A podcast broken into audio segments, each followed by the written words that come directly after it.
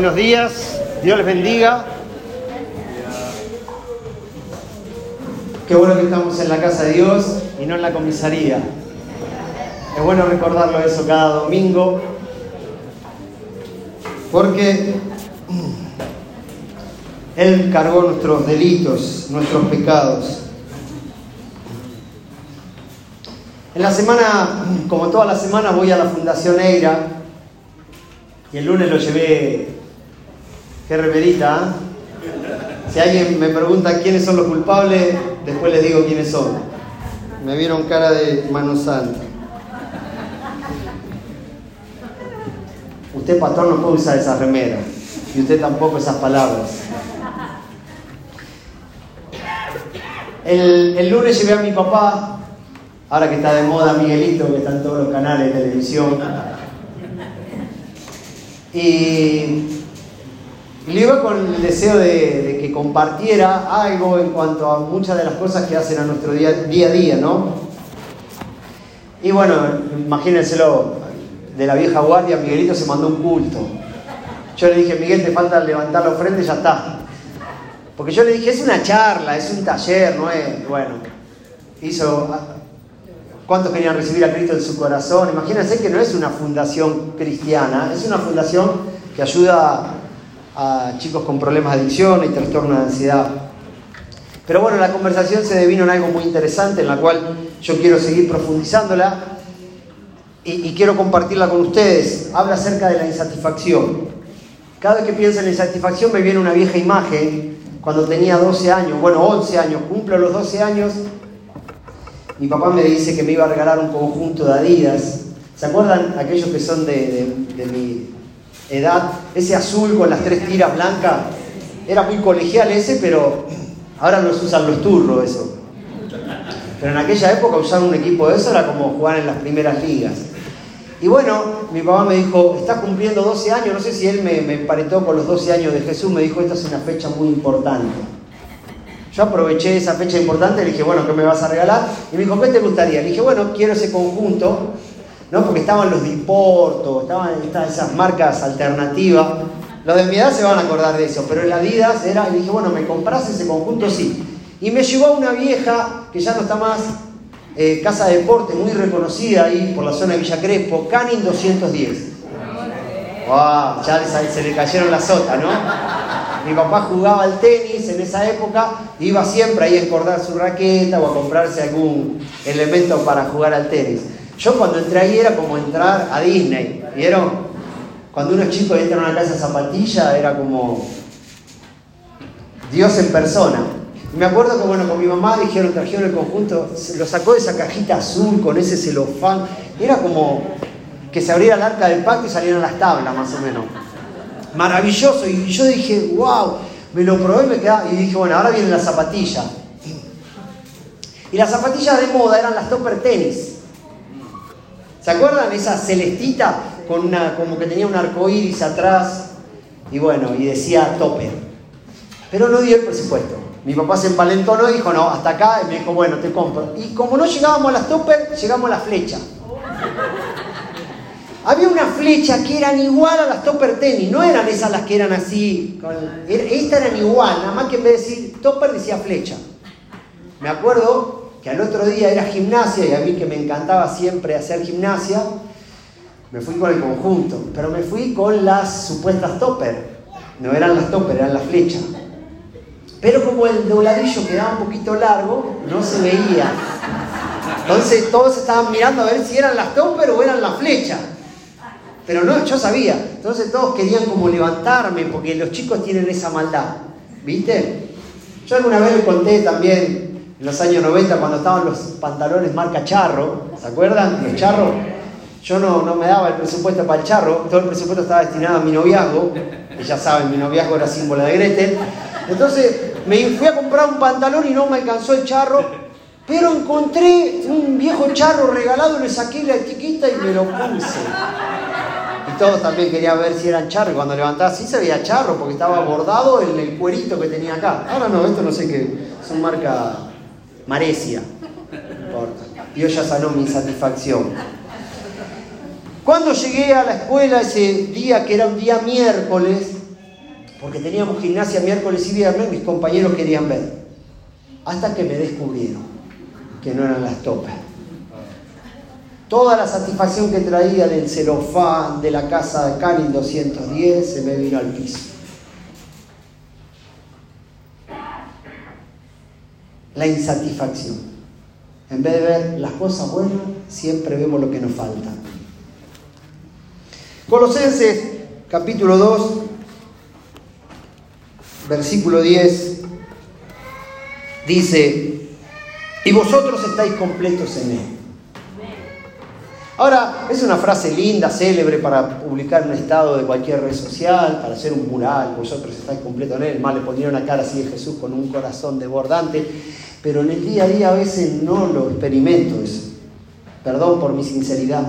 Tengo que estar como cual burro corriendo una zanahoria. Digo que estoy completo en Él, pero vivo con una ansiedad por lo que está a venir, por lo que está por venir. Y cuando se devino en esta conversación que íbamos hablando, que la tengo grabada acá, camino a Eira, mi papá dijo una, una frase que yo creo que es un poeta resignado, pero dijo, el hombre se vuelve deudor de lo nuevo. Yo dije, wow, mirá qué revelación. Y es verdad, uno siempre está debiéndole a lo nuevo, a lo que, a lo que, a lo que me, me dé esa plenitud. Y corremos en la vida tras un montón de cosas que nos hagan sentir plenos. Cuando nació mi hijo Gianluca, ¿no? yo pasaba gran parte de mi tiempo en aquellos tiempos estudiando y trabajando, estudiaba en una institución cristiana y a la vez trabajaba, no sé si alguien de acá debe recordar, llamaba el Instituto Canción cuando apenas comenzó acá en la Argentina. Yo estudiaba por la mañana y después toda la tarde al encargado de la vida estudiantil, las residencias. Tenía bajo mi haber 120 eh, personas, 70 hombres, 50 mujeres del interior y del exterior. Entonces salía seis y media de la mañana y llegaba a diez y media de la noche. Llegaba con una culpa porque no lo veía mi hijo. Mi hijo tendría meses, apenas un año. Y fueron dos años de mucho sacrificio pero yo quería de alguna otra manera eh, liberar esa culpa que tenía y no hacía otra cosa que siempre traerle un regalito. ¿no? Mi hijo se acostumbró al regalito, en la medida fueron dos años, ya al principio era bebé, cuando comenzó ese proceso, cuando terminó ya caminaba y ya... Y me acuerdo que había días en los cuales ya él, sabiendo que yo tenía un regalito, se quedaba un poquito más despierto. Pero cuando Gretel abría la puerta, ya no venía mirándome a mí, venía viendo las manos. Porque esperaba que yo complaciera el vacío de mi ausencia o la necesidad de no sé qué de él. Hoy todavía sigue mirando mis manos. A ver qué se cae. Llénalo, Señor. Llénalo, tócalo ahora donde esté ahí. Él no deja que yo me meta en su vida, pero él se metió definitivamente. Otro día les cuento. Ahora, la insatisfacción es un germen, es como un virus que se nos mete y nos va llenando de ansiedad, de temor, de preocupación. Y a veces uno no se da cuenta, pero con el estilo de vida que va llevando lo va alimentando. Y nos volvemos presos de un consumo en el cual no se detiene. Los chicos, vos le compras un juguete, decís vamos a comprar en 12 cuotas un juguete, lo tiene, al otro día el juguete está tirado y está jugando con dos palitos que se encontró en el fondo de la casa. Y voy a decir, la pucha, me quedan 12 meses para pagarlo y el nene está jugando con eso. Recuerdo también, miren cómo el Espíritu Santo me recuerda. Mi papá me compró la primera bicicleta, mía mi hermana Jimena. Sabrina no existía. Y fue y nos compró una bicicleta marca Leñano, no era Aurorita, Leñano. Primera clase, ¿eh? La mía era azul metalizado, la de mi hermana roja, rodado 14. Me acuerdo que mi papá estaba más contento que nosotros. Llegamos, de hecho, me acuerdo que llegamos, miren, la compramos en Capital y nos vinimos, mi papá manejando la bicicleta de mi hermana y yo manejando la mía, nos fuimos desde la casa de mi abuela Chola, la abuela Chola que en paz descanse, ahí en Fernández, Perito Moreno y Avenida Eva Perón. Nos vinimos todos por la Richeria, esta ciudad donde vivíamos, manejando. Yo tendría 7, 8 años y mi viejo lo que tenía, manejando uno atrás del otro. Cuando llegué, yo me quise hacer mecánico y agarré un martillo tenía deseos de ser chapista, y le empecé a pegar martillazo y le saqué toda la pintura.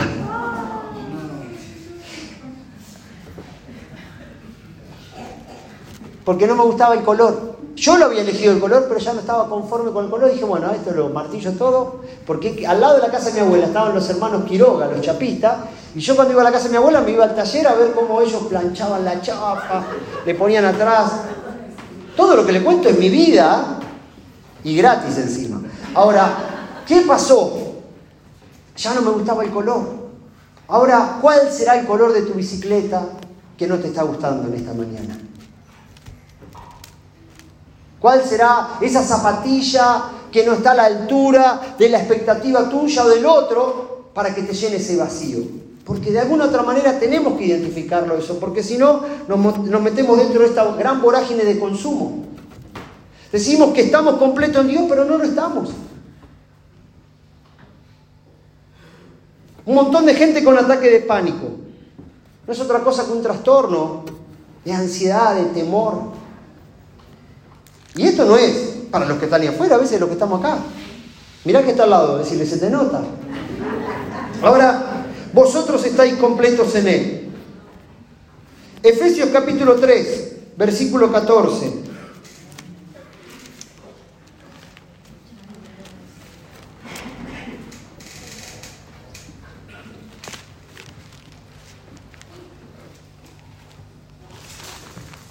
Mire, dice, por esta causa doblo mis rodillas ante el Padre de nuestro Señor Jesucristo, de quien toma nombre toda familia en los cielos y en la tierra, para que os dé conforme a las riquezas de su gloria, el ser fortalecidos con poder en el hombre interior por su espíritu, para que habite Cristo por la fe en vuestros corazones, a fin de que arraigados y cimentados en amor, seáis plenamente capaces de comprender con todos los santos, cuál sea la anchura, la longitud, la profundidad y la altura, y de conocer el amor de Cristo que excede a todo conocimiento para que sea lleno de toda la plenitud de Dios. ¿Qué es lo que pide el apóstol Pablo? Que podamos tener la capacidad de comprender lo ancho, lo alto. ¿Se acuerdan esa canción? Tan grande que no tan alto. Es decir, la dimensión de lo que significa Dios en nosotros. Yo no digo que trabajes por los objetivos que te planificas para el año, pero tenés que fijarte si adentro tuyo no hay un germen, no hay un virus que te lleva siempre a estar queriendo llenar algo que solo Dios lo puede hacer. Y en esto lo podemos visualizar en el día a día, en nuestro presupuesto mensual, en el enfoque de nuestra vida, tras qué corremos. No, no dejo de toparme con personas que siempre me dicen, Emma, ¿qué harías vos en esta situación? Y yo le dije, o le digo, eh, por sobre todas las cosas, lo que Dios quiere. ¿Qué es lo que Dios quiere para tu vida? Porque el gran problema que tenemos cuando entramos en comparación, cuando estamos comparándonos con el otro, porque siempre el, pasto del otro lado me parece más verde. Entonces uno, claro, en tu zapatilla no dice topper, dice flecha, pero caminas igual y te salió más barata. Yo la semana pasada recibí el beneficio de estas zapatillas. Oh, están. Gracias, Eduardito. Seis meses reponer la vuelta. Pero hasta hace 15 días andaba con una yagua.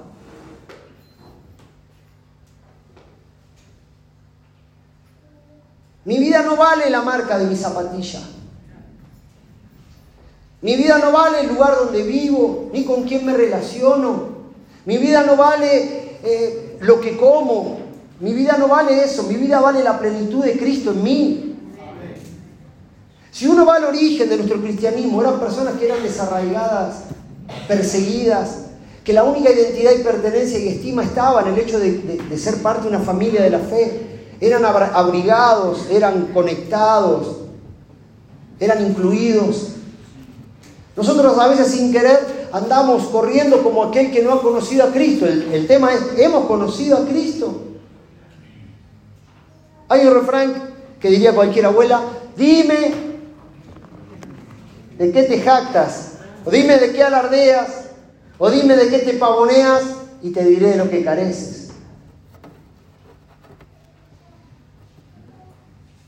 Cada vez tenemos más horas de trabajo, cada vez tenemos más cosas, Pensando en esto, hablaba con mi papá y le decía, pensando en cuestiones simplemente del hogar. No es por hablar ni bien ni mal, mujeres. Mujeres, no. Ahora, mi abuela tenía una tabla de planchar. Una tabla de lavar, digo. Y la de planchar había que calentarla en la hornalla porque enchufarla era... No había lavarropa, no había secarropa, no había microondas, no había horno gris. Había que llevarse el ladrillo caliente a la cama, una bolsa de arena. Se comía bajo la parra, no había ventilador, mi abuelo se ponía una toalla húmeda los días de verano, y no sé si era un culto islámico en la mesa, con la dama Juana vino bajo la mesa y sirviéndose. No sé si con lo que tomaba apagaba el incendio o lo encendía con tanto alcohol. No, mi abuelo no era borracho, tampoco era anónimo, pero... Ahora, era mucho más, menos costosa la gente se sentaba alrededor de la mesa, un cuchero, una buceca, un hígado con cebolla. Ahora no. Ahora no es papa, papa al horno con cosas, son tubérculos con aves de la sierra, no sé qué, y que cobran 5 mil pesos más caro el plato. Comete una salita, pero sé feliz. Mondongo, mondongo. El otro día le mostré a mi esposa las propiedades del mondongo. Le dije, volvemos a cocinar mondongo porque te... no las viste, por eso.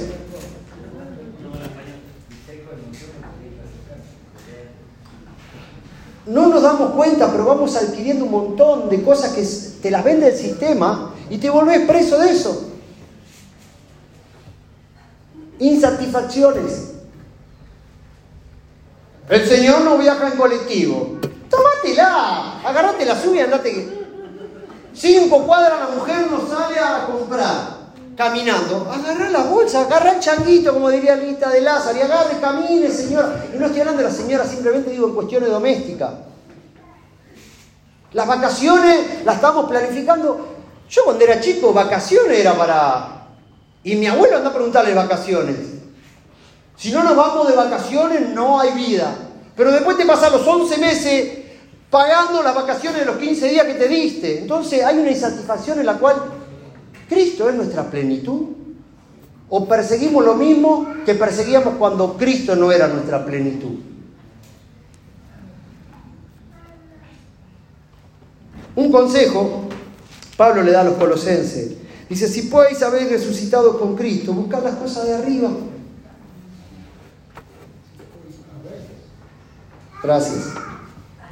Donde está Cristo sentado a la diestra de Dios. Poned la mira en las cosas de arriba, no en las de la tierra, porque habéis muerto y vuestra vida está escondida en Cristo. No quiero extenderme mucho más, pero hay una cita que muchas veces la hemos leído, la hemos desmenuzado y, y le hemos dado un enfoque que vieron que a veces la palabra es la misma, pero la revelación es diferente. Que está en Lucas, Lucas capítulo 10.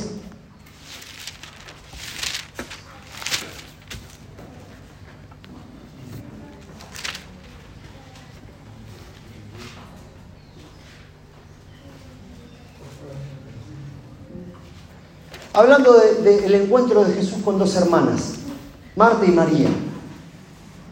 María es la misma que en un momento crucial había derramado un perfume, en el momento de, del ungimiento, en la cual Judas le dice, ¿cómo están malgastando este perfume? Lo hubiéramos vendido, se lo hubiéramos dado a los pobres.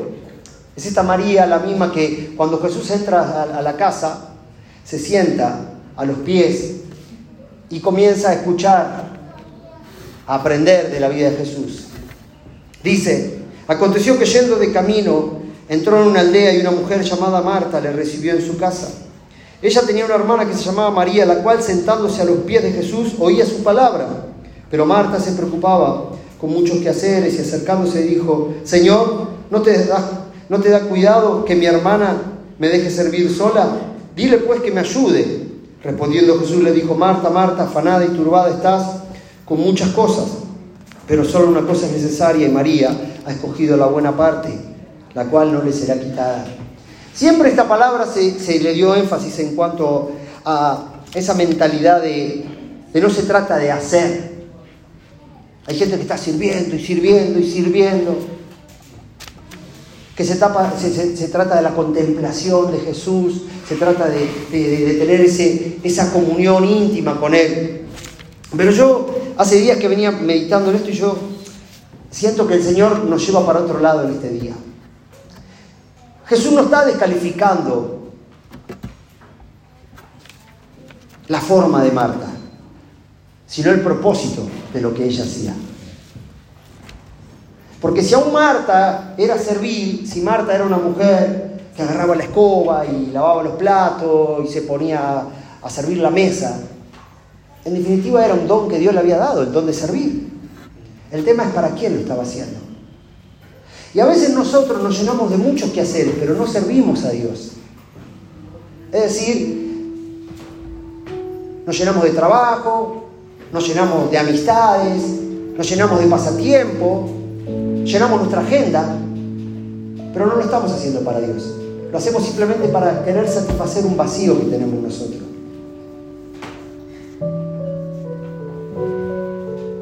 muchos quehaceres, pero María escogió la mejor parte. María había encontrado que la satisfacción se encontraba en servirlo a Él. ¿Y saben cuál era el mejor momento? Y lo que mejor era servir en ese, en ese momento, escucharlo. A veces nuestros estilos de vida arrojan evidencia de que estamos insatisfechos. Y estamos queriendo alcanzar lo que Jesús hace parte de sus añadiduras, diciendo, busca primeramente el reino de Dios y las demás cosas van a ser añadidas. Ahora, cada vez tenemos más habilidades, cada vez tenemos más posibilidades, más recursos, pero cada vez tenemos menos tiempo para eso. ¿Será que no hemos encontrado en Jesús la satisfacción? Lo hago a modo de descripción, no de crítica en esta mañana. Pero hay un tiempo en tu agenda para servir a Dios. No me vengas a decir, yo no sirvo a Dios en mi trabajo. Sí, vale. Pero hay un tiempo. Hay un tiempo en tu, en tu agenda para decir, yo voy a disponer. Gracias. Voy a disponer esto que Dios me da. Varones, no me vengan a decir, lo dije en la última reunión de, de mujeres que no tienen tiempo, porque antes uno decía, no, las mujeres están en la casa, hoy las mujeres están a la altura, trabajan igual que los hombres, pero las mujeres las citas, se organizan y se juntan, los varones no tienen tiempo nunca. ¿Habrá más insatisfacción en los hombres que en las mujeres? Afanado y turbado estás en los muchos quehaceres. La bendición de Dios no añade tristeza. Si vos crees que la bendición es alcanzar lo que el sistema de consumo te propone, no estás viviendo en el reino de Dios. Estás viviendo en el reino de este mundo. Y eso es lo que a veces también le transmitimos a nuestros hijos. Cada vez quieren más. Esta generación tiene todo el alcance de su mano, lo tiene aquí. Tienen todo, pero están vacíos. Hagámonos responsables, esa es nuestra responsabilidad.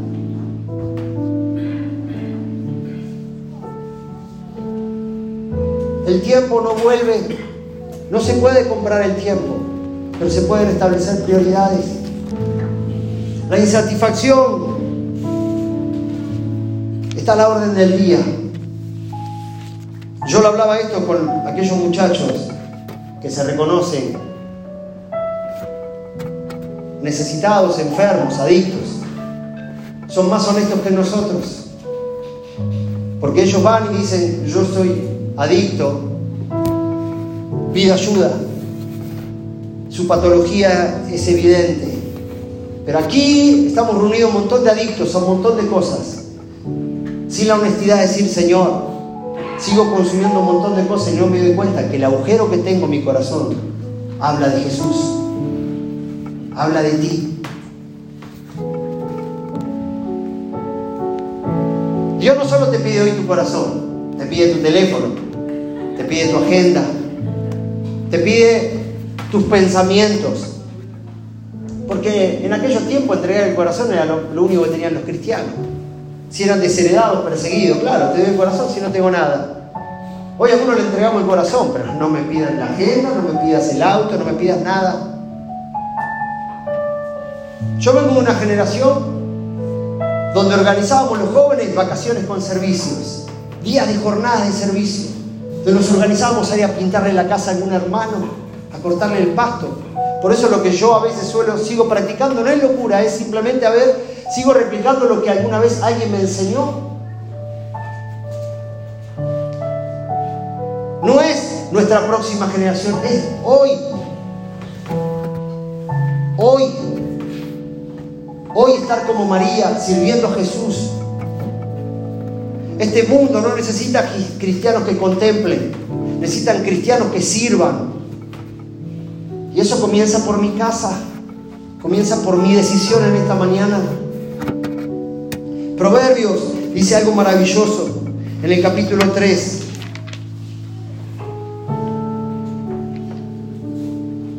Versículo 9.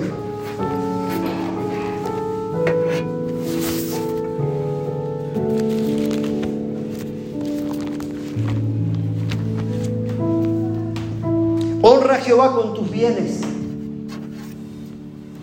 y con las primicias de todos tus frutos. Y serán llenos tus graneros con abundancia y tus lagares rebosarán de mosto.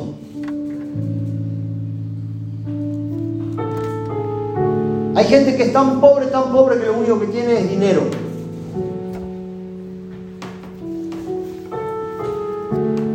Dios dice, honrame con tus bienes ¿Y saben cuál es el bien más preciado de nuestro corazón?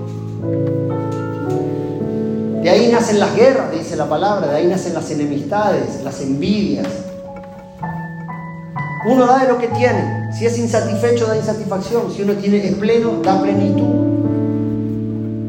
Este mundo se mueve, se, está muriendo a pedazos. La Argentina se está debatiendo entre candidatos que vos no sabés a quién más creerle, las instituciones no, no son creíbles.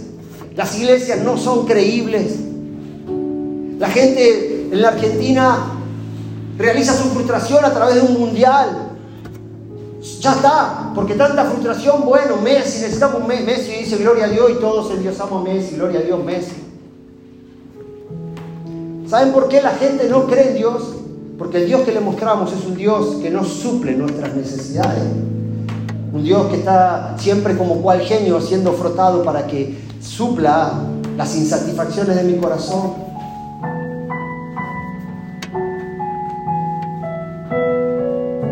Saquemos el Señor te pido y digamos, Señor, ¿qué querés de mí? ¿Qué querés de mí en esta mañana? ¿Qué querés de mí? Mi tiempo. ¿Qué querés? Mi auto. ¿Qué querés? Mi casa. ¿Qué querés, Señor, de mí? Es una relación tuya con Dios. No se trata de mis expectativas, se trata de tu relación. Alguno va a sacar esto contento está diciendo, mira pastor, ahora se volvió materialista, está pidiendo casa, auto. No, no, no, yo no estoy diciendo nada de eso. Pero ahí donde está tu tesoro, ahí está tu corazón.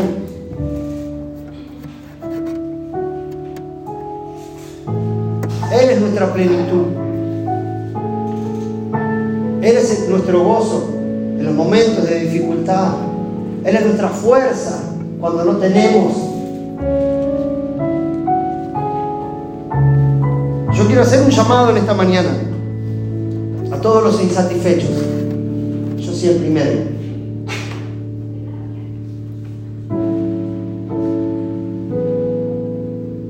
No necesito vivir de acuerdo a la publicidad de este mundo.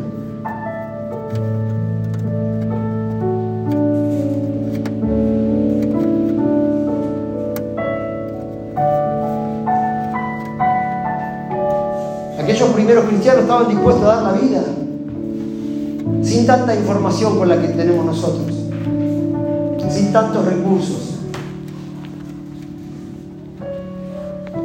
Señor, en esta mañana vacíanos de todo aquello que ocupa tu lugar. Vacíanos de todo ruido, de toda falsa expectativa. Vacíanos, Señor, de toda opinión generalizada, de todo sistema de consumo.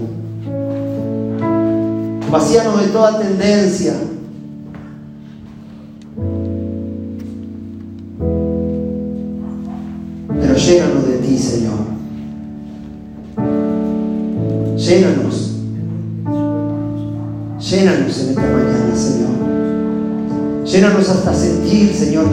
Necesitamos más nada. Como cual comensal después de haber cenado, Señor, está satisfecho. Lo único que quiere es descansar. Señor, hemos corrido, hemos trabajado, como cual afán tú describiste en Mateo, afanados, llenos de ansiedad, creyendo que la satisfacción viene de lo que nosotros podemos hacer cuando no hemos descubierto tu gracia, que no se trata de lo que yo hago, sino lo que tú hiciste. De alguna otra manera escondemos la necesidad de ser queridos, reconocidos. Nos ponemos un vestido, un atuendo para que te digan qué lindo que estás. Buscando el valor en las cosas temporales cuando el verdadero valor está en lo eterno.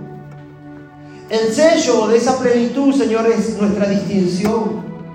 El sello de esa plenitud, Señor, es lo que nos hace diferente y estar seguros en los momentos de adversidad. Espíritu Santo, remueve todo sistema de creencia, todo patrón. Desarraiga de nuestra mente, Señor. Toda tradición, toda cultura. Porque cuando tú lo llenas, descansamos, Señor. Cuando tú sirves la mesa, nosotros disfrutamos.